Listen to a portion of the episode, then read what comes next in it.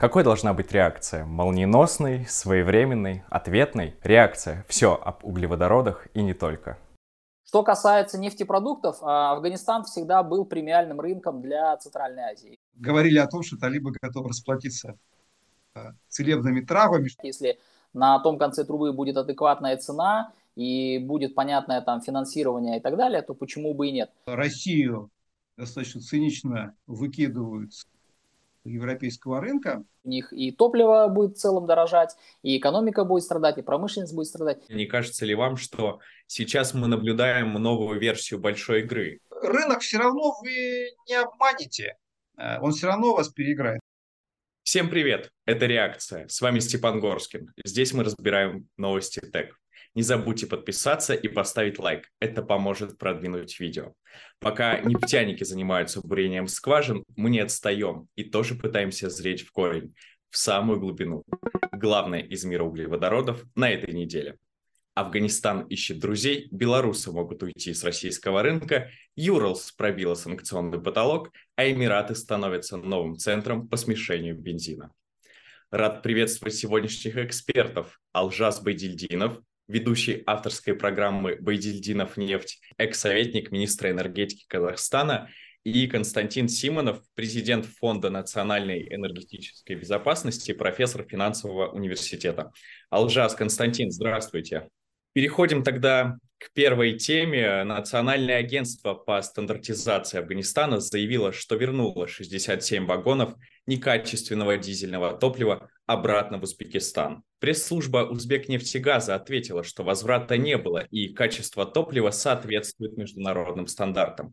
Речь идет о 3400 тоннах смеси синтетического и традиционного дистоплива, поставленных в Афганистан ООО «Узбекистан GTL» при посредничестве неназванной турецкой фирмы.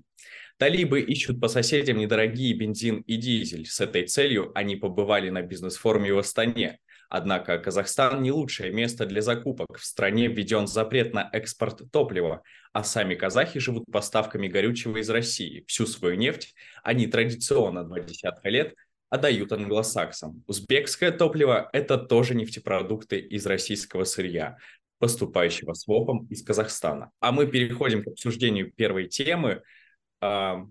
После проведенного турками транзита через Среднюю Азию качество топлива ухудшилось. Коллеги, подскажите, да, почему бы Кабулу не попробовать брать а, российское топливо через Пакистан? Правительство этой страны сейчас э, надеется только на русскую нефть. Константин.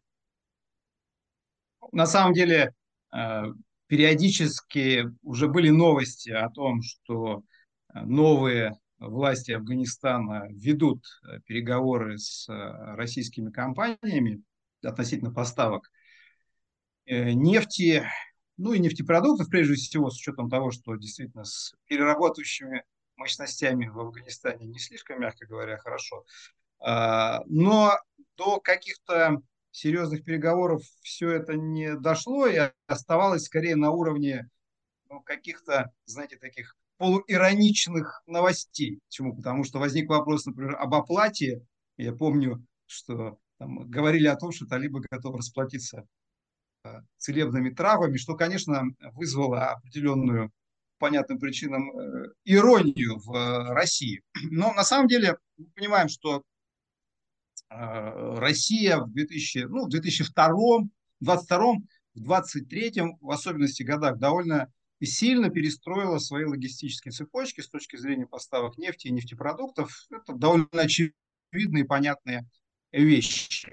А, при этом у нас э, возникло два гиганта потребителя, это Индия и Китай, и, э, собственно, вокруг наших поставок э, в Индию, Китай сырой нефти во, многом сейчас э, бизнес и крутится. С нефтепродуктами там намного картины разнообразий, но я это говорю к чему? К тому, что э, у нас был европейский рынок, он юридически э, закрылся, и это привело к тому, что огромные объемы нефти, дизеля нужно было пристраивать. И, конечно, крупные игроки, экспортеры сосредоточились на потенциально очень масштабных покупателях. Я думаю, что постепенно ситуация будет меняться. Вы упомянули, например, Пакистан.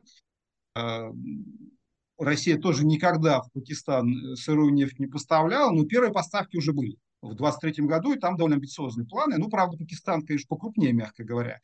А, рынок с точки зрения потребления, чем Афганистан. Э, и опять же, вот тоже в своем вопросе часть ответа и назвали.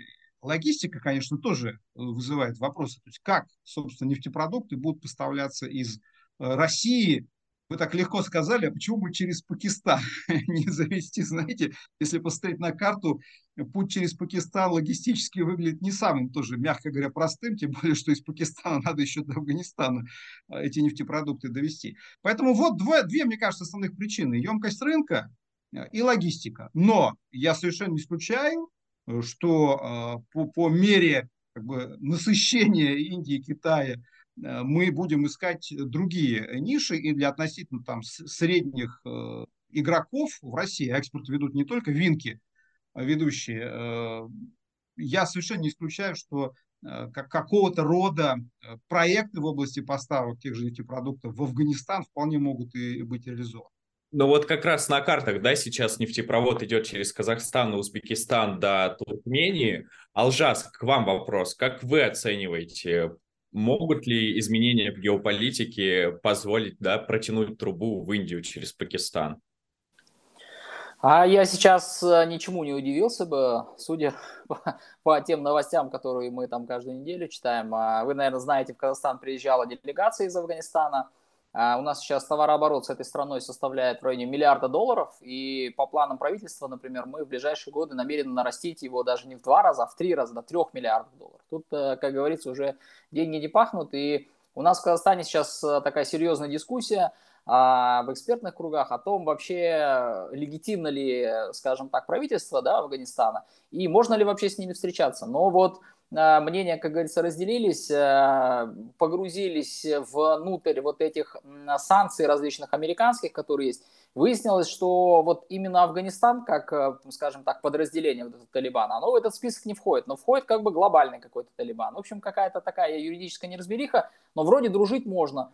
То есть их на официальном уровне нас встретили на самом высоком уровне, договорились увеличить товарооборот. И, в принципе, я так понимаю, что в ближайшие годы у нас а, ну, даже если а, западный мир, скажем так, как, каким-то образом будет противиться, в любом случае связи и а, торговый оборот будет расти. Афганистан довольно большая страна, там я согласен с Константином. Да? Что касается нефтепродуктов, Афганистан всегда был премиальным рынком для Центральной Азии, если позволите такую фразу. Сейчас, к примеру, вот по Global Petrol Prices, вот буквально сейчас, да, с учетом курса тенге, рубля, там, доллара и так далее, у нас 95-й бензин стоит 49 центов, а в России сейчас текущая цена 55, а в Афганистане это 75. То есть порядка 35-40% стоит дороже бензин, дизельное топливо. Понятно, что в этих условиях это привлекательный рынок. Вопрос, конечно же, в логистике вопрос в свободных мощностях для этого. И опять-таки, да, как все эти транзакции и так далее будут проводиться, потому что рынок а, в целом, э, я, согла я соглашусь да, с предыдущим спикером, рынок в целом перестраивается. А, мы убедились на примере там, того же блендинга, смешения нефти, нефтепродуктов и так далее, что в целом, несмотря на какие-то санкции, Запад готов покупать. И более того, пока, ну это уже такая, наверное, там, восточная, да, там, э, китайская такая мудрость, да, пока там волки дерутся, ворон вот, может, может там что-то, скажем так, уловить в этой драке, и пока вот а, Россия с а, западным миром сейчас вот в такой антироссийской истерии пребывает. А Восток, наоборот, смотрит на это с точки зрения возможностей, и как раз-таки я думаю, что ничего не стоит исключать. Мы можем увидеть переориентирование и природного газа, и нефти. В добавление к вашей фразе, президент Такаев диверсифицировал бы потоки нефти из КТК по другим направлениям, а талибам было бы чем заняться, охранять трубопровод. А, но э, нефти и газопроводы через э, территории Центральной Азии, допустим, из России в сторону Индии, это такие мечты, которые давно-давно витают, да, но пока они в какую-то реальную плоскость не переросли, хотя, подчеркну еще раз, ничего не стоило бы исключать, если на том конце трубы будет адекватная цена и будет понятное там финансирование и так далее, то почему бы и нет. Э, здесь нужно понимать, я это всегда подчеркиваю, у КТК альтернатив для Казахстана нет – 80% экспорта у нас идет по нефтепроводу КТК, но это в Казахстане, кстати, называют это зависимостью от России. Я всегда говорю, что это международный проект, это не собственность исключительно, допустим, Казахстана и Российской Федерации, там международный консорциум. И специфика нефтедобычи такова, а, что на заре независимости у нас было три крупных контракта, Тингис, Карачагана, Кашаган. Они разрабатываются западными компаниями, это Америка, Европа, на условиях СРП, стабилизированные контракты, соглашения о разделе продукции. И они же являются в том числе акционерами КТК. То есть э, это, скажем так, маршрут, который не выбрал Казахстан. Это выбрали все, скажем так, стороны, включая Российскую Федерацию. И, возможно, именно поэтому сам нефтепровод, морской терминал сейчас как бы за скобками вот этих а, там украинских действий, и это, наверное, нас в какой-то мере спасает, но нужно понимать, что альтернатив в ближайшее время этому нефтепроводу не будет. Это самый быстрый, самый оптимальный по цене а, маршрут транспортировки казахстанской нефти. Давайте кратко зафиксируем и посмотрим на ситуацию глобально. Не кажется ли вам, что сейчас мы наблюдаем новую версию большой игры? Да, англосаксы захватили ресурсы в Средней Азии, это и нефть, газ, золото, уран на постсоветском пространстве. Россия усиливается в их традиционной зоне влияния в Индии, Пакистане. Константин. Ну, конечно, конечно, мы видим действительно Э, новый раунд этой э, геополитической игры, геоэнергетической игры, потому что ресурсы, как вы прекрасно понимаете, достаточно тесно связаны с э, политикой. Довольно очевидные вещи, которые мы наблюдаем, заключаются в том, что Россию достаточно цинично выкидывают с европейского рынка, но при этом нефть если мы про нефть э, говорим, остается э, достаточно востребованным в мире товаром. Ну, в 2023 году, вот сейчас на лето, мы уверенно можем сказать, что Россия э, крупнейший поставщик нефти и в Китай, крупнейший поставщик нефти и в Индию. 23 год точно совершенно закончит на первом месте и по той, и по другой стране. Э, и, собственно, на наших глазах выстраивается новая логистика. И да, мы можем говорить о том, что, собственно, российские углеводороды все больше разворачиваются э, в сторону, как сейчас модно говорить, глобального юга. С газом, по понятным причинам, посложнее.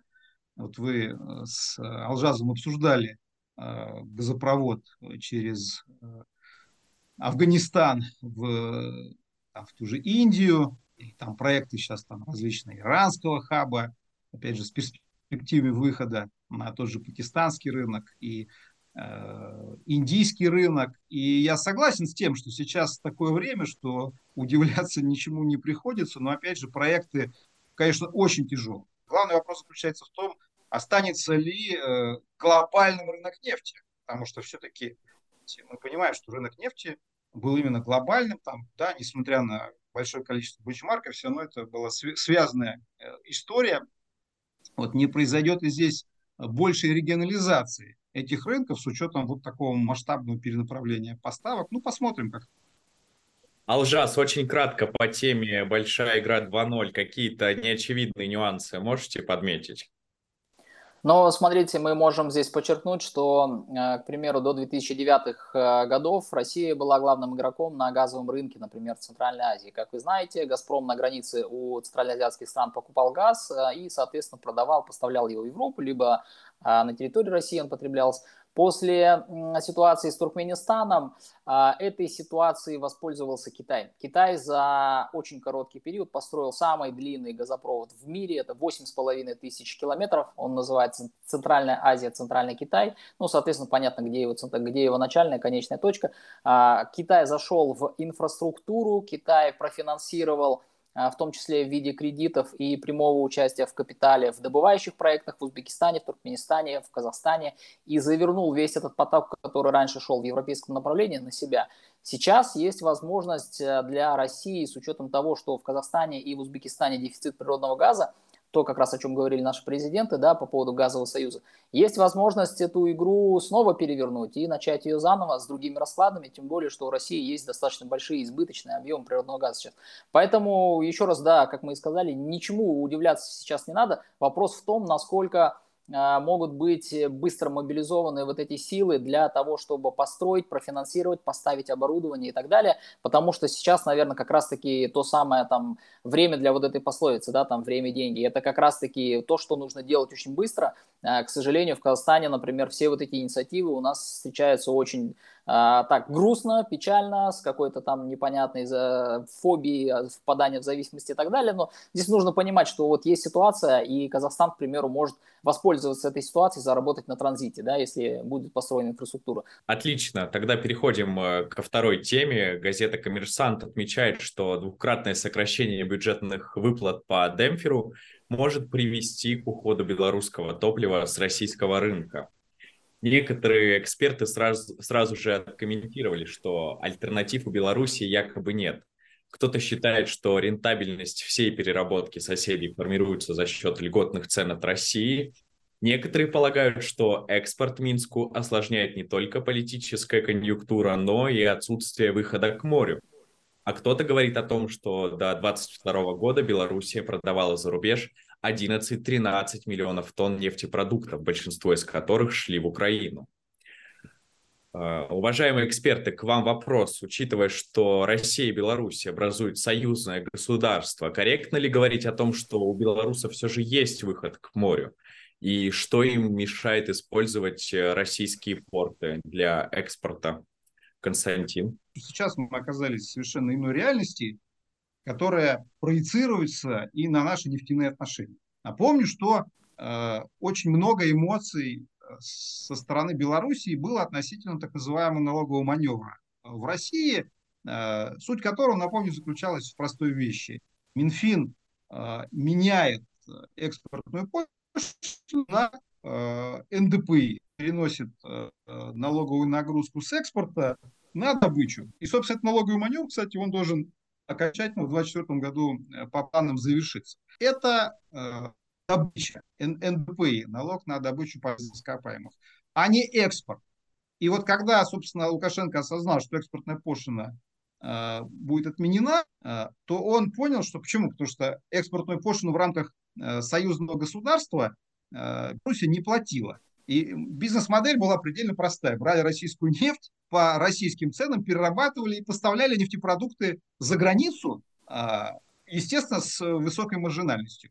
А когда возникла тема, что теперь налоговая нагрузка уйдет на добычной сектор, ну, получалось, что, в общем-то, здесь экономика просаживалась. И у Беларуси много это все эмоций вызывало. Но, опять же, еще раз повторяю, потом были э, белорусские выборы, потом началась СВО. И вот политическая специфика момента, она как-то вот тематику нефтяную чуть-чуть отправила на второй план и как-то про действительно экономику белорусских заводов как-то подзабыли, так же, как про их судьбу.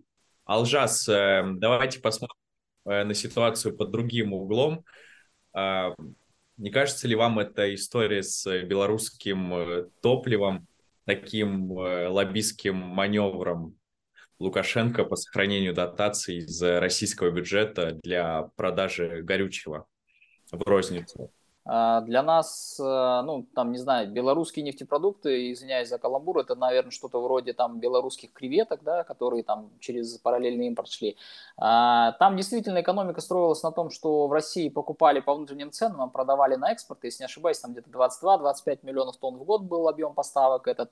Но вопрос в экономике и вопрос даже не то, что в логистике и в ценах, вопрос в том, кто будет это покупать. Вот сейчас, к примеру, да, а, Казахстан импортирует э, по 2023 году по индикативным планам межправительственным где-то 800 тысяч тонн дизельного топлива в Российской Федерации. А, мы 5 миллионов тонн перерабатываем сами, и где-то 800 нам еще нужно по году, потому что у нас не хватает дизеля. А, в теории мы могли бы его, например, приобретать у Беларуси, к примеру, если бы это была экономика, да, какая-то там определенная, сравнимая по цене, по, по цене, по логистике. Вопрос в том, что, например, сейчас наши банки казахстанские, они опасаются и отказывают в платежах вообще в адрес российских компаний. Это неважно энергетика или какие-то другие сферы, тем более если это какие-то крупные государственные концерны, которые, понятно, будут под а, какими-то ограничениями. И здесь вопрос даже в том, что есть товар, есть деньги, например, там через границу, но не факт, что вы сможете это сделать безналичным путем через какой-то перевод. И именно поэтому сейчас, к примеру, те же самые там Объединенные Арабские Эмираты, которые вы упомянули, Индия и так далее, они сейчас становятся вот такими третьими, четвертыми странами, через которые все эти денежные транзакции идут. Ну, естественно, у них а, пальцы, скажем так, жирные остаются, да, как э, в анекдоте про вот этот кусок сала там из холодильника в холодильник перекладывают. И это тоже в том числе сказывается на экономике. То есть здесь вопрос, наверное, больше, да, я соглашусь, политики, геополитики и санкций, чем а, экономических поставок. То есть не факт, что Сейчас э, Беларусь выйдет с этими объемами, к примеру, там, на мировые рынки, и все с распростертыми объятиями примут эти нефтепродукты. Все-таки Беларусь так или иначе в той или иной степени тоже под, под санкциями. Да?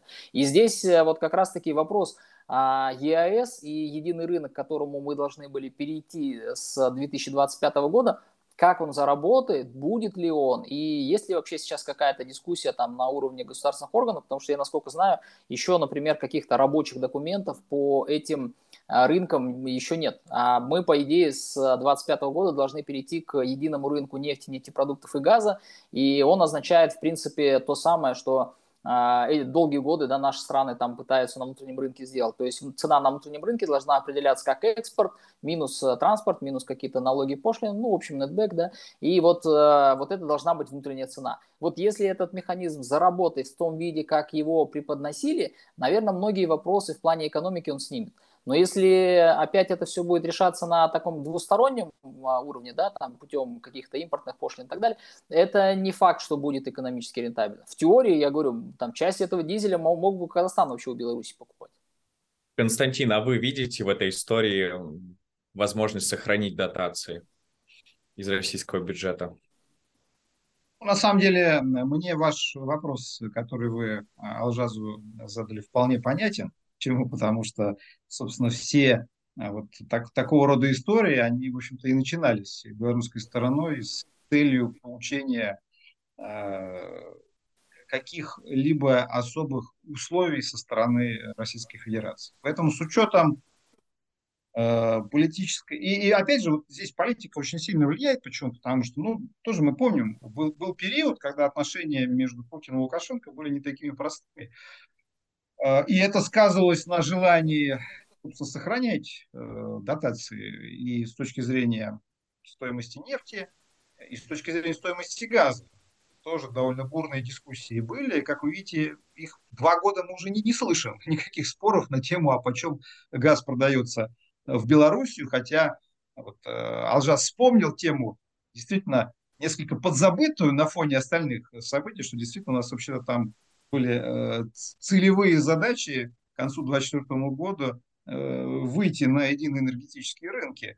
А, и сейчас, конечно, очень много вопросов возникает, как это все, все э, будет. А Лукашенко очень любил эту историю про единый рынок, особенно и все время просил газ по цене Смоленска. Это вот такой постоянный был запрос, где же газ по цене Смоленска.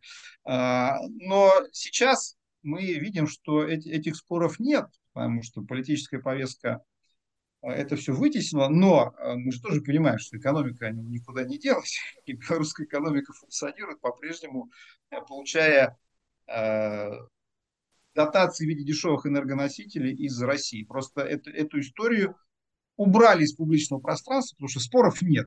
Россия понимает, что Беларусь сейчас геополитически важна, вот, и я думаю, что там э, эти темы тоже будут решаться, исходя из политической целесообразности. Поэтому я за судьбу экономики белорусских заводов не слишком э, беспокоюсь. А что касается темы, кому продавать, действительно, это тоже важный момент. Почему? Потому что вы сказали, что раньше поставки шли и э, в ту же Украину, на Украину шли поставки, и, собственно, там, Прибалтика рядом – Сейчас, естественно, по политическим мотивам белорусское топливо равносильно российскому топливу со всеми вытекающими отсюда последствиями. Но мы видим на самом деле, что э, рынок все равно вы не обманете. Э, он все равно вас переиграет. Я к тому, что по тому же дизелю мы видим огромное количество схем. Э, и одна из заявленных тем, кстати, вами была про это именно, схем с как раз продажей того же дизеля в одни страны, которые берут этот дизель и не вводят санкции против России, э, а имеющиеся излишки другого дизеля продают в тот же Европейский Союз. Так что тут такого рода схемы возможны. Я согласен, была бы экономика, а желание найдется. Переходим к следующей теме. Впервые с начала санкций среднемесячная цена Юрлс превысила 60 долларов за баррель и пробила санкционный потолок. А согласно свежему отчету Международного энергетического агентства, не только цена пробила да, потолок, но еще снижается дисконт на российские сорта, падает стоимость фрахта. А, вопрос к вам. Как э, трактовать этот отчет? Мы слышим новости да, об атаках э, безэкипажными катерами порта КТК и танкеров в Черном море. Нефть, которая из Казахстана экспортируется через КТК, вот 90% в этих 80% это нефть трех китов. Это Тингис, Карачагана, Кашаган. Там Казмунайгаз владеет определенной долей, она небольшая, но в основном это американские и европейские компании, и идет эта нефть в основном опять-таки на американ, на европейские НПЗ. Поэтому я думаю, есть э, четкая цель, э, что эта нефть наша, ее не трогать, она идет на наши НПЗ, и в любом случае какие-то непредвиденные а, атаки, то есть я их, я их называю так, да, то есть какие-то непредвиденные последствия, то есть а, когда танкер или, например, терминал может не служить целью основной, да, и, например, удары там беспилотников по военной базе, да, к примеру. Но при этом эти беспилотники, а, могут сбить, б, они могут там сами сбиться с курса и в какой-то степени что-то повредить могут. То есть вот это, наверное, там большая опасность, чем какая-то прямая атака, потому что в иных условиях, я вот это подчеркивал, а, объекты на КТК или танкеры были бы уже давно атакованы, потому что танкер на морском терминале КТК, к примеру, он загружается примерно 15-18 часов, а Aframax там 100 тысяч тонн. То есть это очень легкая цель для любого там аппарата, а, пилотного, беспилотного. Он стоит, он под завязку там заполнен нефтью, это горючий материал. И, естественно, если бы это было целью интересной для них, они бы это уже давно сделали. И просто отталкиваясь, скажем так, исходя от противного, да, я предполагаю, что это не является их целью, и у них есть определенные инструкции, а, что можно, что нельзя. Вот, вот, э, вот этот КТК и нефть, которая оттуда экспортируется, она, по всей видимости, за скобками. Потолок э, пробит, и интересный действительно вопрос заключается в том, что нет никакой э, жесткой реакции со стороны Соединенных Штатов и стран G7, потому что отчет МЭА, ведь это же фактически ну, прямое свидетельство того, что санкции не работают, а санкции они прописаны в законодательстве, и, по идее, тот же Минфин Соединенных Штатов, который отвечает за санкционные режимы, должен реагировать на э, такого рода вещи. Причем МЭА там открыто тоже пишет, что 70% это оценки МЭА российской нефти перевозится с участием компаний из стран G7. То есть это либо фрахт, либо страховка, либо и то, и другое вместе. То есть это означает, что эти компании э, точно совершенно нарушают э, санкционные режимы. И очень интересный вопрос, почему, почему э, реакции нет. И вот, кстати, э, Алжас сфокусировался на регионе Черного моря по понятным причинам, с точки зрения, опять же, поставок э, казахской нефти из Новороссийского порта. И на самом деле это очень интересная история как раз и в контексте глобальных санкций. Почему? Потому что, э, опять же, тоже следующий вопрос возникает. Украина, как известно, объявила акваторию Черного, моря э, зоной потенциального поражения с точки зрения перевоза грузов в Российскую Федерацию или из Российской Федерации. Там, кстати, не было никаких исключений, официальных исключений, что вот там, если это не российская нефть, то мы ее не будем поражать. И при этом ни, ни одного случая э, серьезного все-таки атаки на нефтяные танкеры мы э, не э, наблюдаем. И вот, э, понимаете, тут такая тоже интересная коллизия может возникнуть. Э, если, допустим, Украина начнет атаковать нефтяные танкеры. Но вы всерьез представляете картину, что Россия продолжает отгрузку американской нефти, ну де-факто американской нефти через КТК и Новороссийск, в то время как Украина, э, которую у нас многие считают прокси государством по отношению к Соединенным Штатам, э, совершает атаки на российские танки. И вот на самом деле те объемы, которые прокачиваются через КТК, к, мы понимаем, что там интерес американских компаний просто прямой тому, чтобы КТК продолжал функционировать. И он функционирует, и Новороссийский порт эту нефть отгружает. И так я думаю, что... Что это, что это было тогда, по ну, а это, Что это было, что вы имеете в виду? Так нет, просто я и пытаюсь э, размышлять на тему, почему потолок пробит, и, собственно, э, Соединенные Штаты спокойно на это реагируют. Потому что на самом деле, если реагировать неспокойно, если начинать сейчас бороться с этим, если еще поощрять Украину там, к, к атакам на российские танкеры, то на самом деле ситуация пойдет в разнос. И далеко не факт, что Соединенные Штаты э, будут бенефициарами этой истории. Мы вот про КТК поговорили, ну а элементарная вещь, представьте, как, какая будет стоимость нефти в случае, если действительно Э, какой-то российский танкер будет атакован или же арестован, например, Соединенными Штатами. Представьте, они арестуют какое-нибудь греческий, греческое судно с подозрением на перевозку российской нефти по цене э, выше потолка. Какая будет реакция рынков на эту историю? И нужно ли Соединенным Штатам опять получать нефть по 100? Ну что, переходим к последней теме на сегодня. А, согласно данным Argus, основным рынком сбыта бензина и компонентов из России в текущем году стали Объединенные Арабские Эмираты, куда было отгружено почти в 4 раза больше, чем за тот же период 2022 года. В итоге в ОАЭ формируется новый центр по смешению бензина, откуда удобно отправлять продукт как в Африку, так и в Азиатско-Тихоокеанский регион.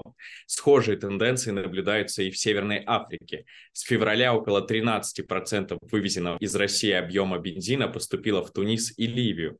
Но на самом деле происходят совершенно другие процессы. Русское топливо постепенно вытесняет европейский бензин в первую очередь в Западной Африке. Европейские НПЗ теряют своих постоянных потребителей и вынуждены снижать объемы производства. Алжас. Получается, что это и есть результат антироссийских санкций. Я вот э, много передач своих посвятил э, Объединенным Арабским Эмиратам. Знаете, если буквально минута, в Эмиратах будет построено самое крупное казино в мире. Представляете, э, арабская страна с такими э, хорошими, да, в хорошем смысле ограничениями по исламу. По исламу как бы азарт любой запрещен, не только казино, а вообще в целом любое увлечение.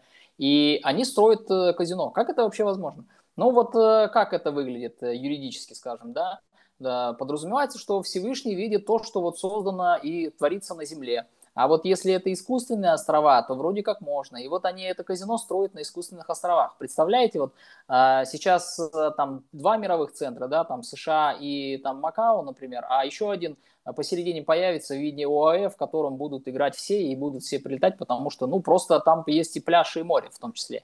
И здесь э, в плане того, что они гибкие, это очень хорошо, и это очень правильно для них. Они действительно, и Саудовская Аравия в прошлом году, и Эмираты в этом году покупают российские нефтепродукты, а, спокойно потребляют их на внутреннем рынке, при этом свои, наоборот, увеличивают, там, с премией продают. Вполне себе рыночная ситуация, вполне себе рыночные отношения. Опять-таки, ну, деньги не пахнут, почему бы и не заработать заработать на этом. А то, что европейские компании страдают, ну, это безусловно, а, если вы помните, ну, я не помню, там, когда, э, когда эта мысль прозвучала, и Владимир Владимирович озвучивал, а, сами европейские компании в основном по себе удары наносят. А если я не ошибаюсь, Дмитрий Анатольевич называл, что это а, деиндустриализация Европы вообще со стороны США, то, что сейчас происходит. То есть у них и топливо будет в целом дорожать, и экономика будет страдать, и промышленность будет страдать. И, в принципе, мы это и наблюдаем. То есть Здесь очень такая тонкая игра, не, я бы не представлял, как коллективный Запад с едиными интересами. Все-таки мы видим, что у них интересы разные, хотя бы потому, что